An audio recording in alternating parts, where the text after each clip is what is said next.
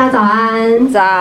我是第五组的营养师，我是菊秀。那因为我们那组五位学员都非常优秀，从一开始都吃一些不健康的食物，比如说零食啊、炸物啊、甜点啊，几乎每天都出现，到后面是几乎都看不见，所以他们努力进步的空间，就是让我看到他们进步非常的大。然后，但是我就是想破头选出一个学员，是让我觉得就是他整个各方面，还有包含他的体脂率都下降很多，然后他的贝塔就是抽血报告有下降很多，所以我就把时间交给我们的优秀学员。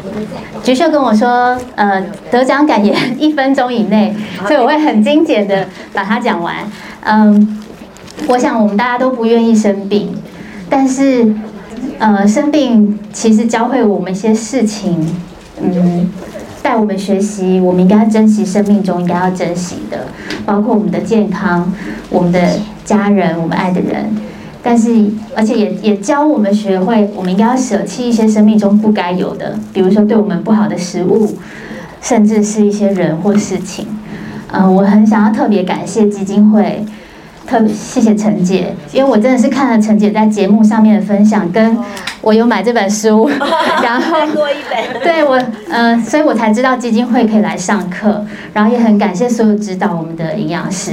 我觉得你们真的在做一件非常了不起的事情，就是，嗯，你们在帮助我们这些经历痛苦疾病的人，你带给我们更多盼望，